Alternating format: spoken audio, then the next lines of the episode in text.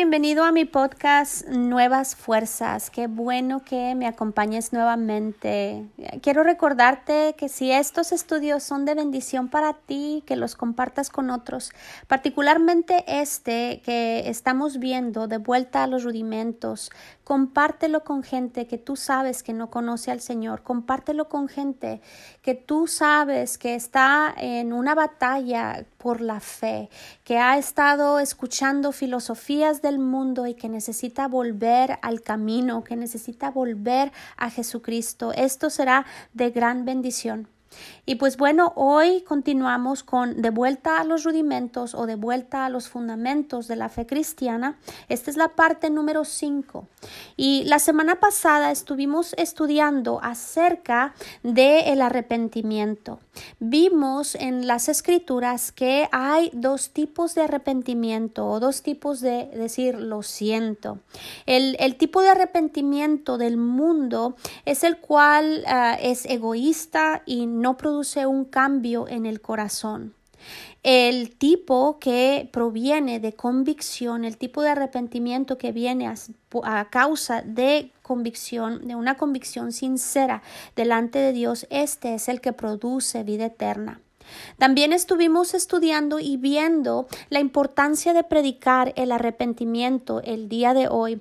No es algo que haya pasado de moda. Sí debemos de predicar la gracia de Dios, pero es la gracia de Dios la que nos lleva, la que nos mueve al arrepentimiento, al volver a Dios. Jesús predicó el arrepentimiento de pecados, eh, los apóstoles, los discípulos de nuestro Señor Jesucristo, ellos también predicaron el arrepentimiento y obviamente en las escrituras también encontramos que Dios desea que todo hombre, mujer, que todo ser humano venga al arrepentimiento o se vuelva a Él. Eso es lo que significa el arrepentirse, simplemente el darse la media vuelta y cambiar de dirección, la dirección que estábamos siguiendo, irnos al lado opuesto y eso es a los brazos del Señor.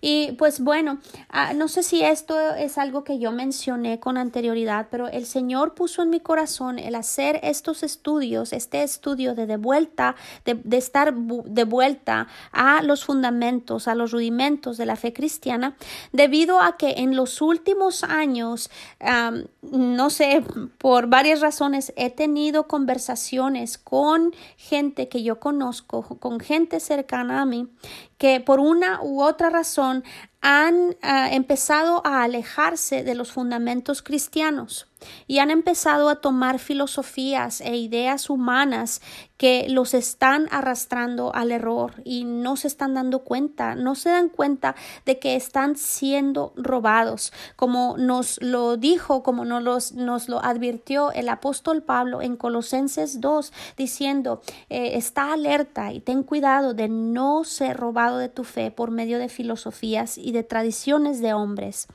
Eh, y bueno, en una de estas conversaciones yo recuerdo que mientras estaba teniendo esta conversación con esta persona, yo le pedí al Señor dentro de mí que me diera algo, que me dijera algo que yo pudiera compartir con esta persona para que esas palabras quedaran impresas en el corazón de, de esta persona, en la mente de esta persona, que le ayudara a meditar y a recapacitar a recapacitar acerca de lo que esta persona estaba hablando, acerca de esa filosofía y recapacitar acerca de lo que dicen las escrituras, la palabra de Dios.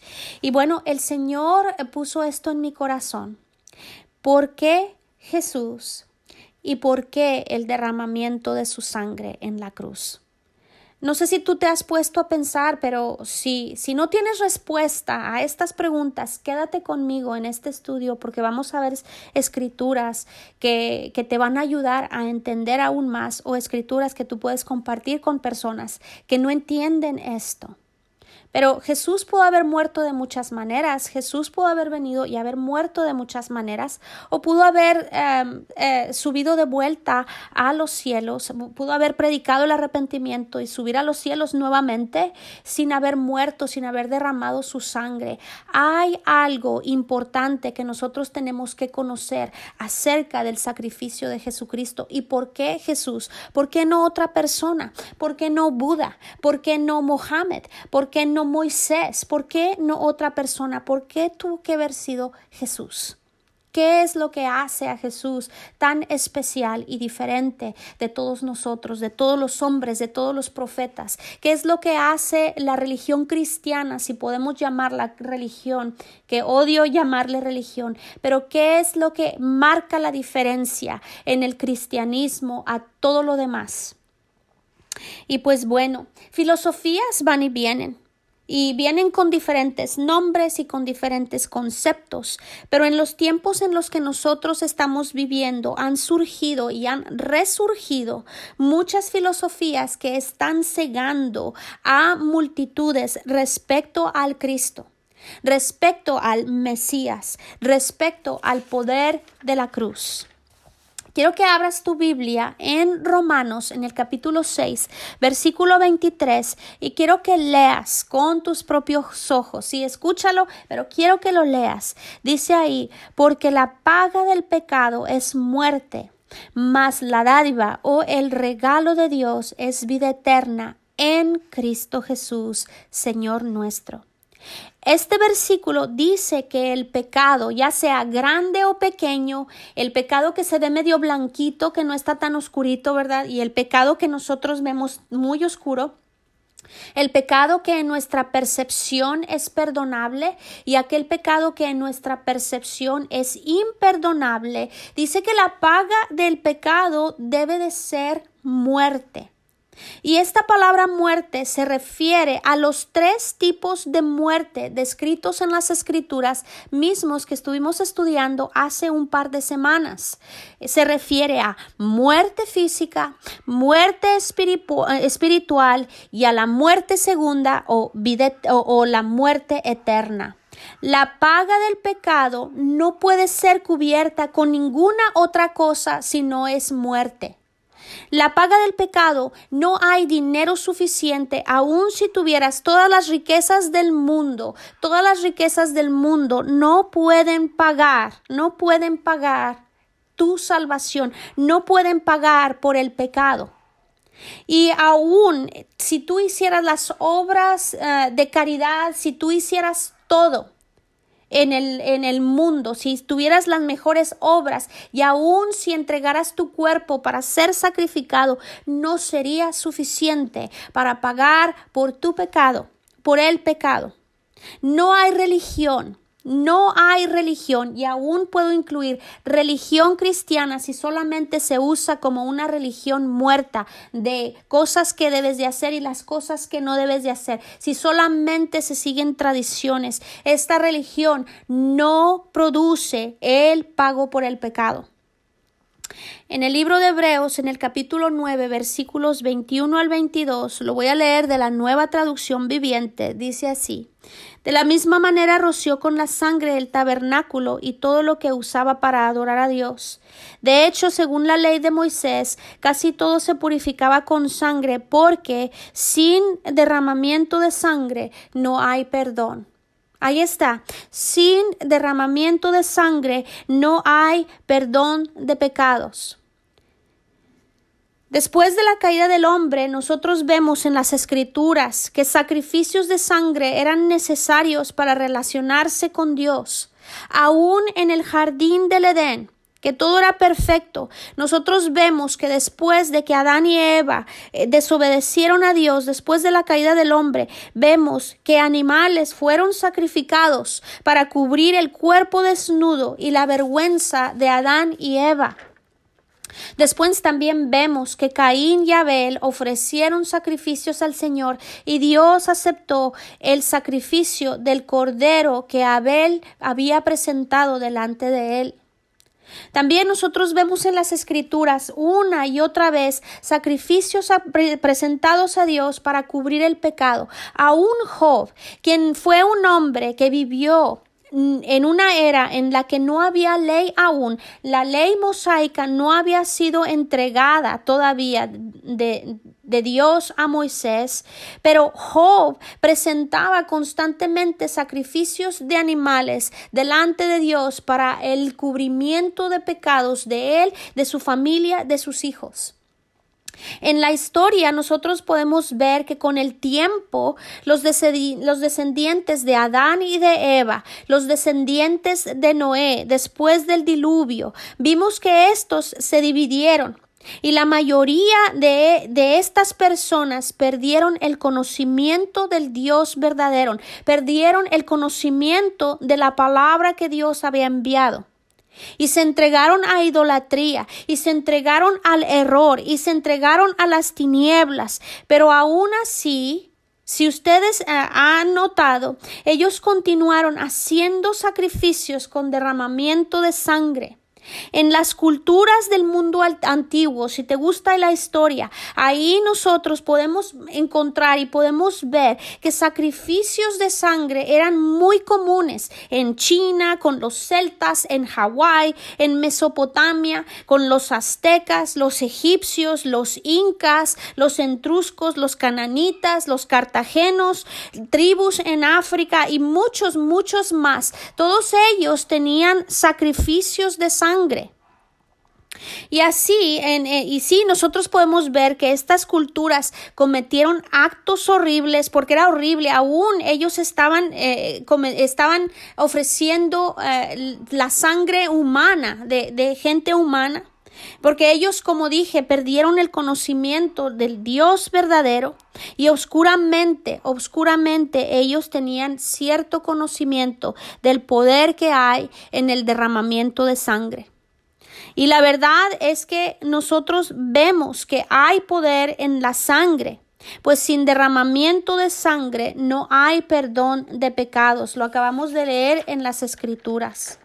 En la actualidad hay muchos púlpitos que han dejado de hablar acerca de la sangre derramada de Jesús. Nos hemos hecho tan modernos, eh, nos hemos modernizado tanto que pensamos que el hablar de la sangre derramada de Jesús es algo violento o que es demasiado sanguinario que puede asustar a la gente. Pero hay tantos y tantos himnos que yo recuerdo cantar en mi infancia acerca del poder de la sangre de Jesús y que ya no son cantados en muchas de nuestras iglesias. Pero déjame decirte esto, el poder del Evangelio está en la sangre derramada de Jesús. Solo la sangre de Jesús satisface la justicia de Dios. Solo la sangre derramada de Jesús lava y limpia nuestro pecado. Solo la sangre de Jesús puede vencer las acusaciones de nuestro enemigo, el diablo. pero ¿por qué? ¿Por qué es la sangre de Jesús tan especial? ¿Por qué no la sangre de Mohammed? ¿Por qué no la sangre del Buda? ¿Por qué no la sangre de Moisés? ¿Por qué no nuestra propia sangre? La respuesta está en quién es Jesús. Muchos en la actualidad solo ven a Jesús como un personaje histórico, lo ven como un profeta que sanaba y predicaba elocuentemente. Han hecho documentales de Jesucristo en el, en el canal de la historia y vemos a este hombre, vemos solamente la humanidad de Jesucristo. Pero hay mucho que, la, que los historiadores que están alejados de lo que dice la palabra de Dios pueden ver o decir acerca del Cristo, acerca de Jesús. ¿Quién es Jesús? ¿Sabías tú que todas las religiones del mundo reconocen a Jesús como un profeta? Muchas de estas admiran sus enseñanzas, pero se han perdido al no reconocer quién es Él. Jesús es el Hijo de Dios. Él es Dios mismo desde la eternidad hasta la eternidad. Él es la sabiduría de Dios. Él es la palabra de Dios que encarnó. Vamos a ver en Juan, en el capítulo 1, versículo 1, lo voy a leer de la nueva traducción viviente. Y esto es para muchos. Hay una filosofía que dice que Jesús no es igual a Dios, que Jesús es simplemente una creación de Dios. Pero esto no es lo que enseñan las escrituras. Las escrituras dicen aquí en Juan 1.1, dice, en el principio era la palabra o la palabra ya existía. La palabra estaba con Dios y la palabra era Dios. Y si nos vamos hasta el versículo 14, ahí mismo en Juan 1 dice, entonces la palabra se hizo hombre o encarnó y vino a vivir entre nosotros. Estaba lleno de amor inagotable y fidelidad y hemos visto su gloria, la gloria del único Hijo del Padre. Jesús, el Mesías, no fue un hombre común como lo somos nosotros o como lo fueron cualquier otro profeta. Es difícil de comprender que el Dios incontenible, que el Dios majestuoso, que el Dios de toda gloria, que el creador de todas las cosas visibles e invisibles, el creador, el que creó el cielo y la tierra con su inmensidad, es tan difícil entender que Él pudiera entrar en una vasija de barro, que Él pudiera venir a vivir dentro de un cuerpo humano. En la ley mosaica se dice que una vida vale una vida, que si alguien le quitaba la vida a una persona, éste debería de pagarla con la suya, con la propia vida.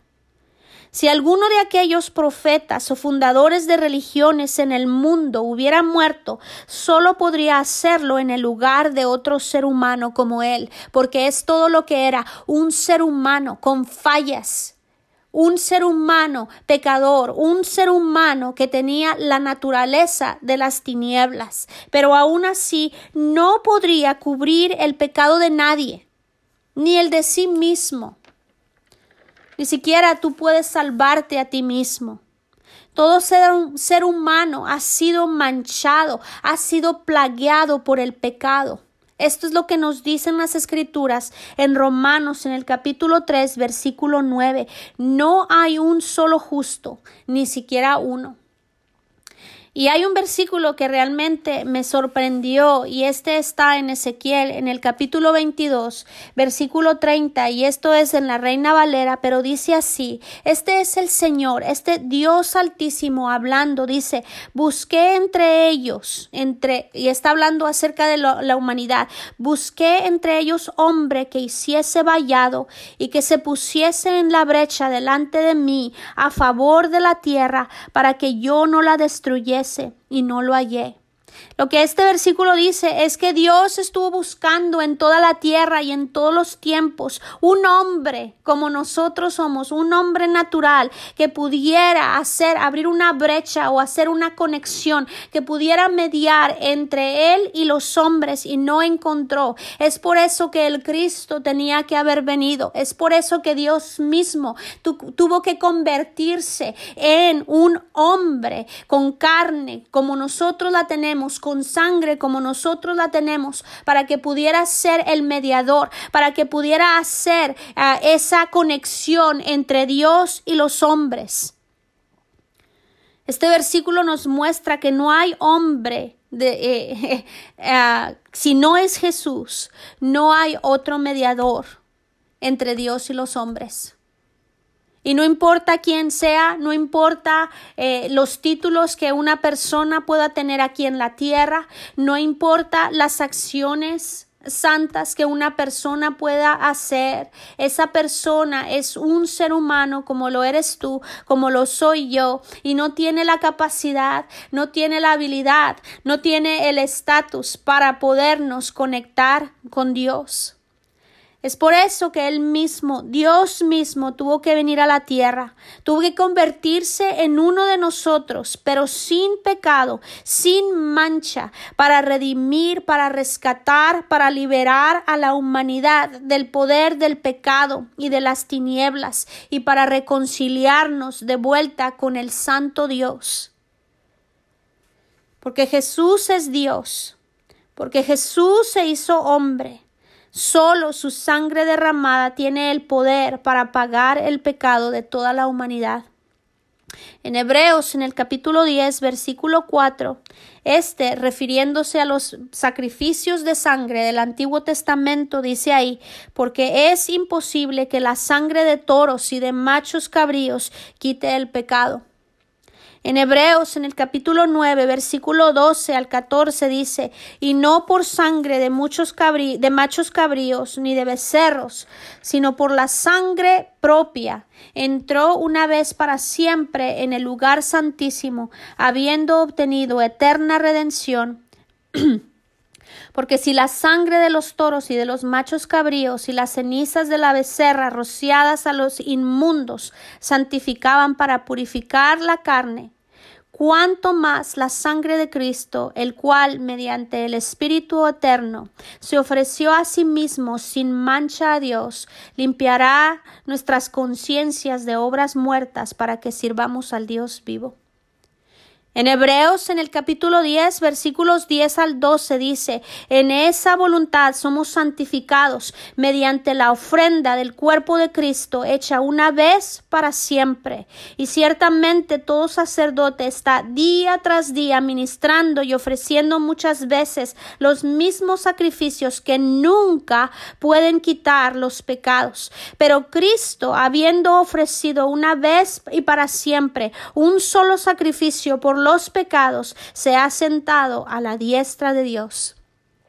Todos estos versículos, estas escrituras nos muestran que la sangre de Jesús ha obtenido perdón y redención de pecado para todo el mundo para todo hombre, para toda mujer, para todo niño, para toda niña, que ha existido, que existe y que vendrá a esta tierra. Pero esta salvación no viene a nosotros automáticamente. Dios no la va a forzar en absolutamente nadie. Dios no forza a nadie a recibir este regalo. La gracia de Dios ofrece a todos reconciliación, ofrece a todos el perdón y, y ofrece a todos rectitud delante de Dios pero es la mano de fe, es la convicción personal la que recibe. Nadie puede recibir por otra persona. Esta es una decisión personal. He escuchado a muchos decir que el cristianismo no es una religión, es una relación con Dios. ¿Cuántas veces tú lo has dicho? Pero te voy a preguntar, ¿sabes lo que esto significa? Por muchos años yo no lo supe. Por muchos años esto es lo que yo decía, ah, bueno, la religión cristiana no es una religión, es tener una relación, una relación con Dios. Pero siendo sincera, en, en aquellos años yo no estaba experimentando una relación verdadera con Cristo.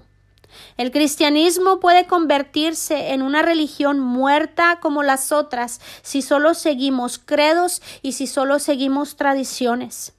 Jesús no solo fue un profeta que hizo milagros. Jesús no solo murió en la, en la cruz, Él resucitó. Él vive desde, Él está vivo en ese día. Él está viviendo. Como Él vivió en ese día, Él está vivo el día de hoy.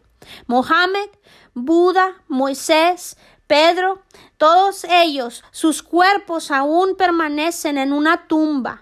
Pero no es así con Jesucristo. Él vive y Él es el mismo de ayer y Él es el mismo de hoy y Él es el mismo por siempre y Él no es un ídolo. Él no es una imagen hecha con oro, con plata o con, con algo de barro. Él es un Dios que vive. Él es un Dios que habla. Él es un Dios que ve. Él es un Dios que escucha y Él es un Dios que obra. Su habilidad y su poder no han cambiado y Él desea tener una relación cercana con todos y cada uno de nosotros. Aunque muchos pensemos, no, Él no realmente no conmigo porque yo no soy perfecto, porque yo, yo, la verdad es que nadie quiere tener una amistad conmigo. Pero déjame decirte, Jesús anhela que tú camines con Él. Él quiere transformar tu vida para ayudarte a que vivas totalmente libre de pecado, para que seas totalmente librado de adicciones, para que seas libre del temor, para que seas libre de oscuridad, para que seas libre de opresión, para que seas libre de enfermedad. Él quiere ser un miembro activo de tu vida. Él quiere ser parte de tu vida. Jesús quiere ser tu amigo. Me atreveré a decir que aquellos que han dejado la fe para seguir filosofías nunca han experimentado el toque de vida que solo Jesús nos puede dar. Sé eh, que en este instante has de estar pensando, quizá si no tienes esto, si no has experimentado esto, estás pensando cómo desearía tener esta relación de la que tú estás hablando, Raquel. quiero recordarte algo que Jesús ha dicho. Él lo dijo en Mateo en el capítulo 11 versículos 28 al 30. Y él dice así, Vengan a mí todos los que están trabajados y cargados, y yo los haré descansar. Lleven mi yugo sobre ustedes y aprendan de mí, que soy manso y humilde de corazón, y hallarán descanso para sus almas, porque mi yugo es fácil y ligera es mi carga. Estas palabras son tan poderosas y tan ciertas hoy como lo fueron el instante en el que salieron de la boca de Jesús, y él no solamente se las dijo a las personas que estaban presentes cuando él las habló, su palabra vive y permanece para siempre, su palabra vive y permanece el día de hoy, y es para nosotros el día de hoy. Y la verdad es esta, la relación que nosotros tenemos con Dios el día de hoy, la condición en la que ésta se encuentra, no es lo que ha dictado Dios, sino, que lo, sino lo que nosotros hemos buscado de Él, lo que nosotros hemos puesto en esta relación. Hay algo que yo siempre les digo a mis hijos, tú vas a producir, vas a obtener de algo lo que tú plantes en Él.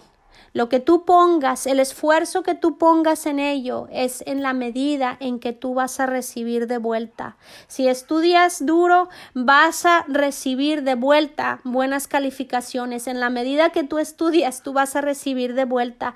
Y aún en nuestras relaciones interpersonales, nuestra relación con nuestros hijos, con nuestras amistades, con nuestro esposo o eh, bueno, con nuestro cónyuge. Lo que nosotros plantamos, lo que nosotros ponemos, eso es lo que nosotros traemos de vuelta. Y es lo mismo en nuestra relación con Dios. Nuestra relación con Dios hoy se encuentra en el estado que nosotros hemos estado plantando, que nosotros lo hemos estado buscando. Pero es por medio de este camino nuevo y vivo, por medio de Jesús, que Él nos ha dado acceso a Dios. Es Jesucristo mismo quien nos da acceso, quien nos da entrada directa a Dios. Ya no tenemos que estar batallando, no hay un velo de separación. Ya no necesitamos un hombre, un sacerdote hombre que nos dé acceso a Dios. Nosotros mismos tenemos acceso por medio de este gran sacerdote que se llama Jesucristo. Él es el que nos ha abierto el santuario. Es por medio de su sangre que nosotros somos limpiados continuamente de toda injusticia, de toda suciedad y es por eso que podemos entrar con denuedo a la presencia de Dios. Realmente no hay absolutamente nada que nos pueda apartar de Dios, excepto nosotros mismos. Hoy tenemos de Dios eh, o la medida de Dios en la que nosotros lo hemos estado buscando, en la manera en que nosotros hemos recibido de Él. Qué maravillosa dispensación en la que nosotros nos encontramos el día de hoy, en el tiempo en el que vivimos, en el que todo el que clama en el nombre de Jesús es aceptado. El trono de Dios está abierto, sus brazos están extendidos, y el infalible poder de la sangre de Jesús anhela obrar en nuestras vidas en este momento. No te olvides que Jesús es el Hijo de Dios que Jesús derramó su sangre y que la obra perfecta y completa del Calvario nos da acceso al Dios Altísimo. No hay otra religión, no hay otro camino. Jesús mismo dijo, yo soy el camino, yo soy la verdad y yo soy la vida. Nadie viene al Padre si no es por medio de mí. Escucha la palabra de Dios y acércate a Él. Ahorita estamos en el tiempo de su gracia. Y como decía la semana pasada, si tú no has aceptado el regalo de la salvación, el regalo del perdón de pecados que ha sido producido por la sangre derramada del Hijo de Dios, no tardes en recibirlo. Él te espera con los brazos abiertos y Él quiere transformar tu vida de hoy en adelante y para siempre. Y pues bueno, este es el estudio del día de hoy, algo muy básico, pero creo que es tan importante el recordarlo y creo que es tan importante el compartirlo con otras personas, porque hay tantas filosofías el día de hoy, filosofías que te dicen que hay muchos caminos, filosofías que te dicen que Jesús es no es sino otro profeta como lo es Mohammed, como lo es Buda, como lo es cualquier otro hombre, y por medio de las escrituras nosotros podemos ver que no es así.